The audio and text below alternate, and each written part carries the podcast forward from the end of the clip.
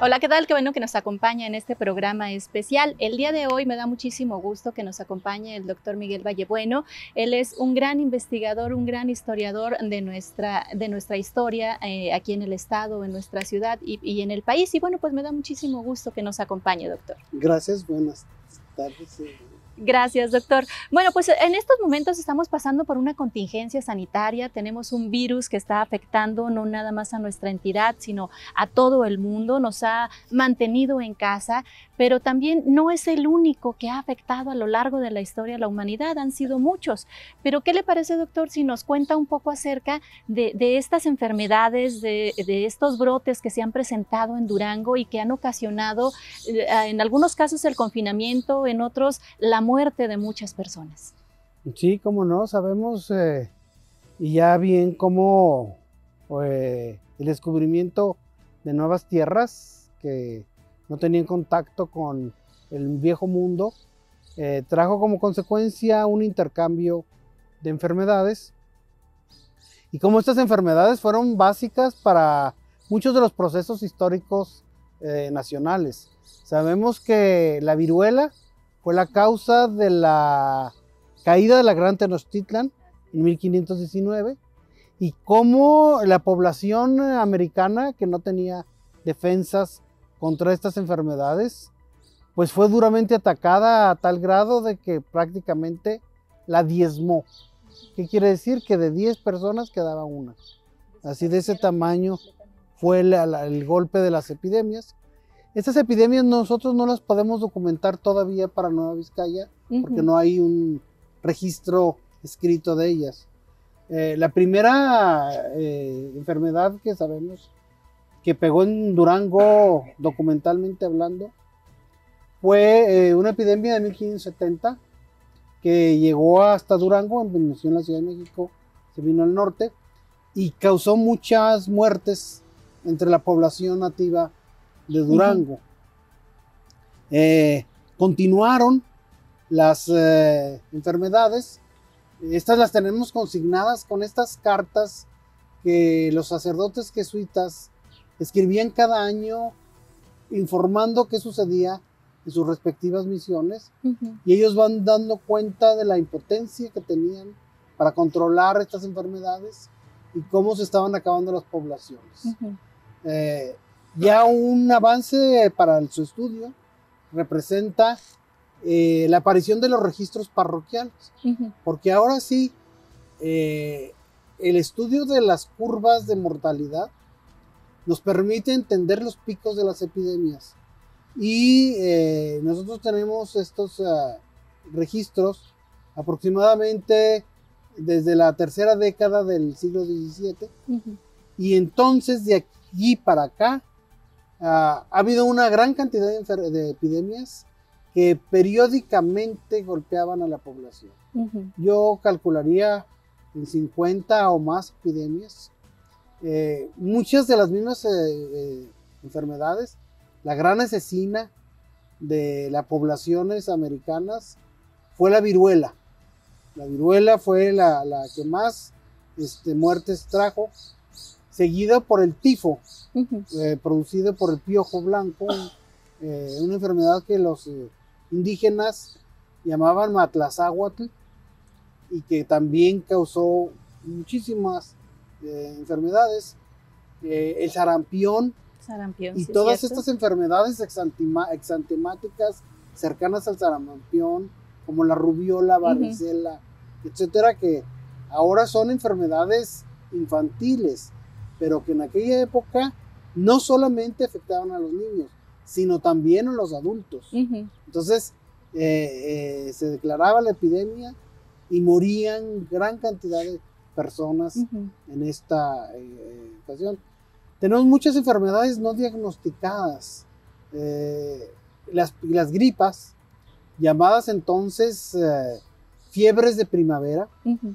esporádicamente en el fin del verano, la primavera temprana, golpeaban fuertemente a la población y la, este, pues, eh, causaban muchas le muertes. causaban muchas muertes.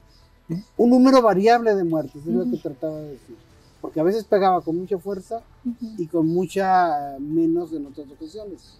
Eh, probablemente de la cantidad de personas susceptibles que había en la sociedad en determinado eh, momento que ésta llegaba.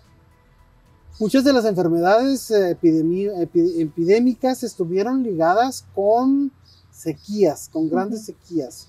Las sequías bajaban la defensa de la población, especialmente los más pobres, eran los que más golpeaban las enfermedades.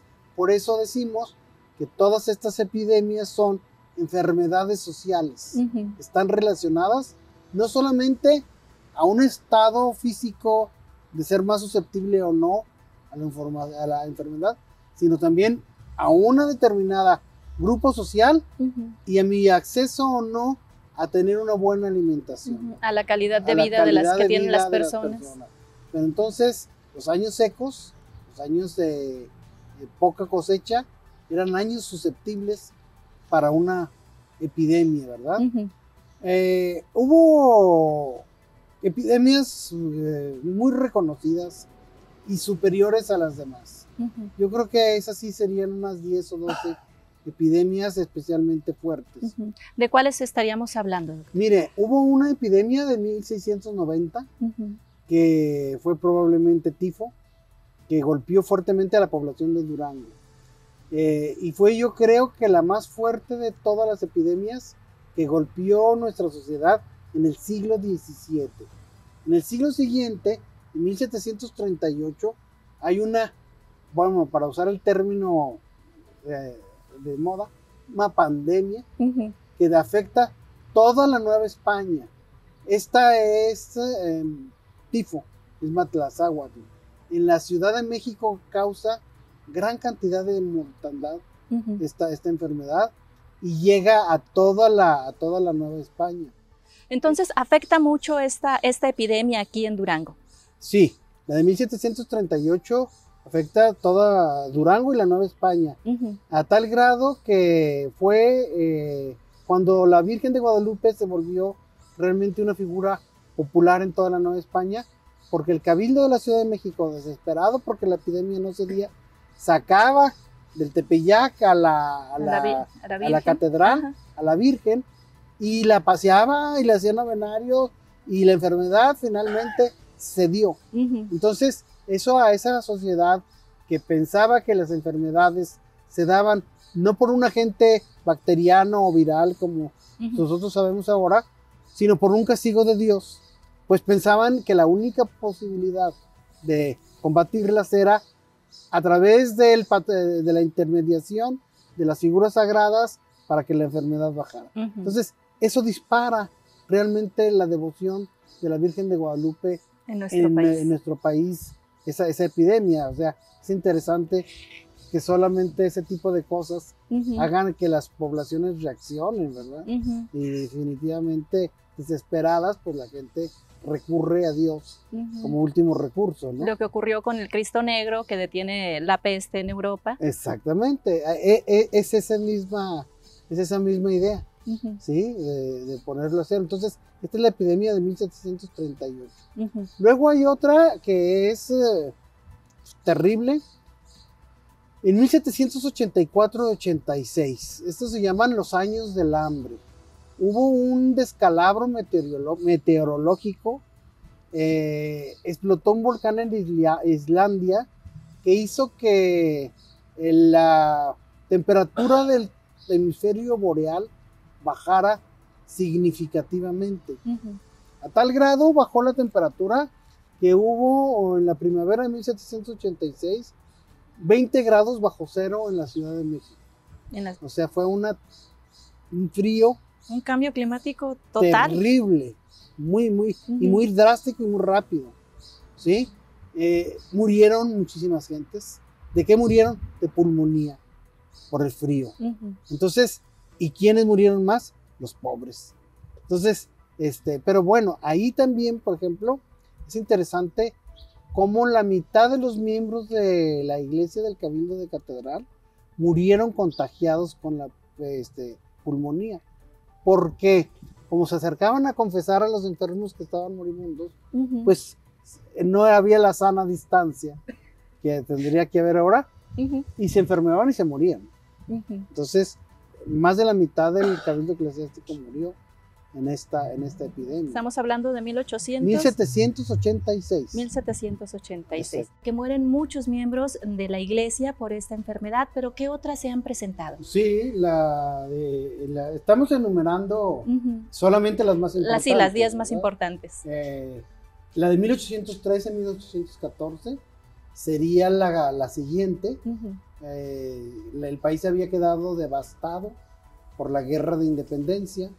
La guerra de independencia, como la después la revolución, también traerá consigo hambre y enfermedad. Y la de 1813 no fue la excepción. 1813 otra vez el tifo es el gran asesino de la población. La población ha crecido de, entre esos años, se ha desarrollado. Eh, entonces, pues eh, la cantidad de muertos es mayor, obviamente, porque la población pues, eh, se ha duplicado. Eso también vuelve a ser una epidemia muy importante sobre la Ciudad de México, pero por primera vez empieza a haber la idea de que hay que tener ciertas medidas sanitarias para controlar la enfermedad. Ya en la de 1786 en Durango se había hecho la primera autopsia. Los médicos de Durango ya tienen la libertad para abrir un cadáver humano y revisarle los pulmones para ver de qué se murió el fulano. Esto es un avance muy significativo en la medicina y unos años después, 1804-1805, había llegado a Durango por primera vez la vacuna contra la viruela. Vinieron desde eh, España una expedición hasta Durango, aquí fue el final, un doctor Balmis, eh, que fue el que propagó la vacuna en todo el continente americano, a inocular a los niños. Nosotros estamos marcados todavía por un, un- un sellito de la vacuna de la viruela, y es la primera vez que se hace.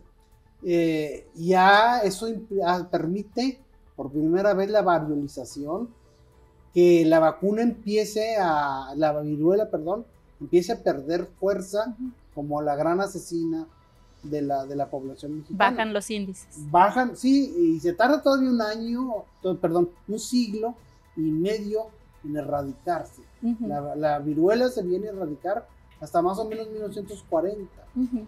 pero cada vez es menos fuerte y menos agresiva con las poblaciones infantiles. Entonces, eh, la vacuna de la viruela es fundamental y eso eh, es interesante que el doctor Balmis haya venido hasta Durango para poder este, variolizar los primeros niños de esta ciudad. Ujú. Eh, sin embargo, la epidemia de 1813 no quita que pues haya sido muy agresiva, que haya matado muchísima gente, especialmente en la Ciudad de México. Así es. Los siguientes años, eh, entre 1815 y 1825, hay una serie de, eh, de muertes, de, de- en este caso, muertes infantiles en grandes, grandes cantidades. Este, no están diagnosticadas. Eh, y le decía que podría haber habido esta este, enfermedad como eh, estas enfermedades exantemáticas como la varicela, la rubiola, etcétera, que de alguna manera, este, pues, hayan sido las que acabaron con toda una generación de duranguenses. Yo creo, desde mi perspectiva, esa fue la más fuerte de todas las epidemias que se dio sobre, sobre Durango. Y fueron 10 años de epidemia, o sea, Muy nada larga. comparado a lo que ahorita estamos viviendo, nada comparado con la cantidad de muertes que causó, de muertes infantiles, porque esta enfermedad, eh, esta que COVID-19 mata mayores de 60 principalmente, pero que ella mataba niños. Niños. Son enfermedades infantiles y acabó con toda una generación de, este, infantes. No hay números aproximados de, de cuántos. Eh, no, no hay números. Es, el problema no sí, sí tenemos los aproximados, pero no tenemos los comparativos. Mm. Ese es el, el, problema por lo cual no podemos. Pero sí, sí, eh, la reconstrucción de una. Una línea de tiempo. sí, de un, sobre todo de, una, de un árbol epidemiológico, etario, o sea, cómo se distribuye eh, la población por edades en una sociedad. La sociedad que eh, en estos años es eh, atacada, 20 años después, los censos la ven pequeñísima.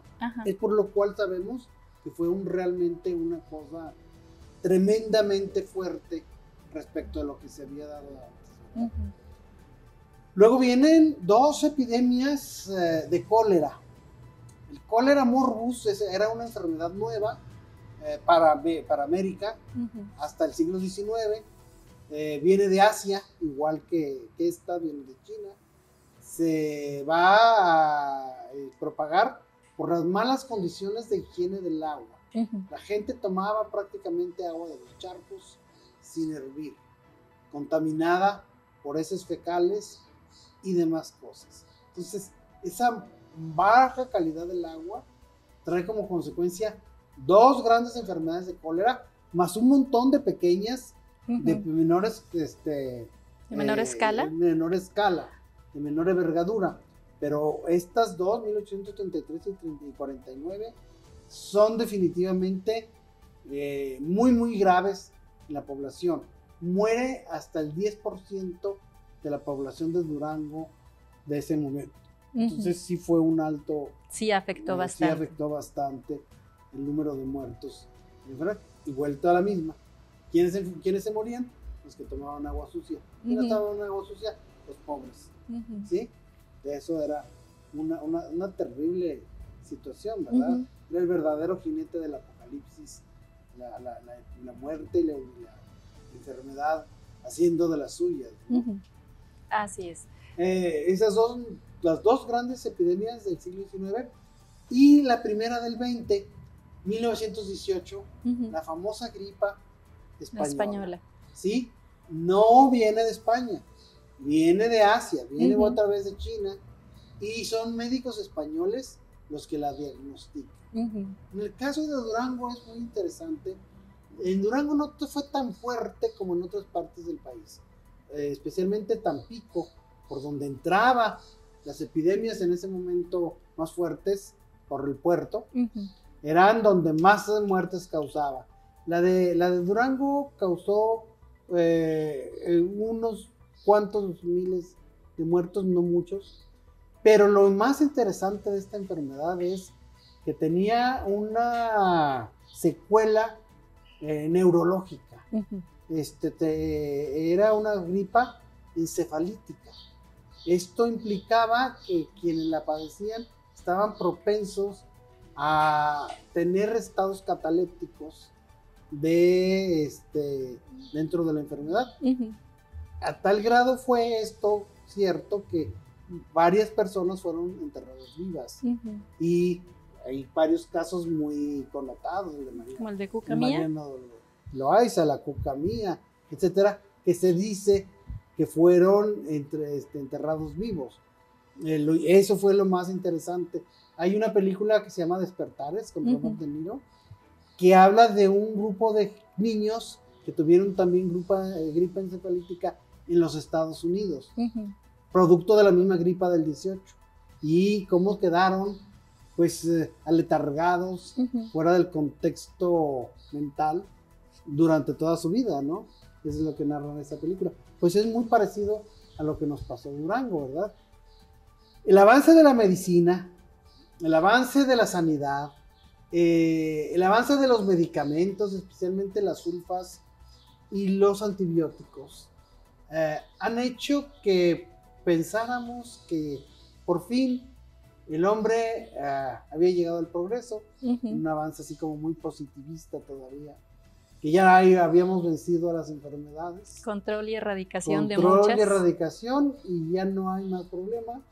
Y lo que nos viene a mover el tapete con esta última epidemia de COVID es que debemos ser un poco más humildes y no pensar que hemos dominado la naturaleza, que todavía la naturaleza tiene muchas cartas que cobrarnos y que si no tenemos cuidado, está pronosticado que con el calentamiento global, esta epidemia no va a hacer nada comparado con una que viene más o menos hacia, hasta hacia 2040. Entonces, eh, hemos vivido con las enfermedades, tenemos que seguir viviendo con ellas y tenemos que adaptarnos a ellas.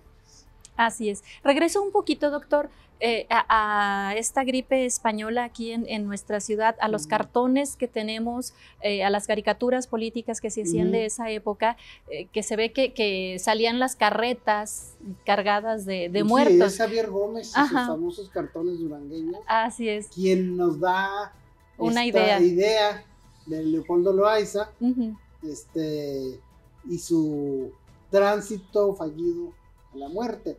Actualmente estamos eh, editando en el Instituto de Investigaciones Históricas con el resto de la universidad y con la familia Terrones un libro que son unos poemas eh, que Alfonso Terrones Benítez compuso que se llaman sonetos durangueños. Los sonetos durangueños son muy parecidos desde el punto de vista de la literatura a los cartones durangueños de Javier Gómez. Mm. Y este señor vuelve a retomar el caso de Loaesa y lo que él llama su segunda muerte, cuando de verdad, casi 60 años después, en 1918, el señor ya grande, ya anciano, muere definitivamente. Entonces, eso es muy bonito porque le da mucho sabor a estas este, cosas que la traje tragicidad, digamos, la, hacemos de alguna manera, nos burlamos o nos mufamos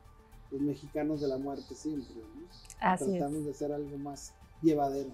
Así es. Bueno, doctor, pues yo quiero agradecerle que haya compartido con nosotros un poco acerca de estas grandes enfermedades, de, de estos brotes de enfermedades que han afectado a nuestra entidad. Muchas gracias y estamos en contacto. Muchísimas gracias. Gracias también a ustedes por acompañarnos. Continúe con nuestra programación y con todos estos programas especiales que estamos realizando para usted.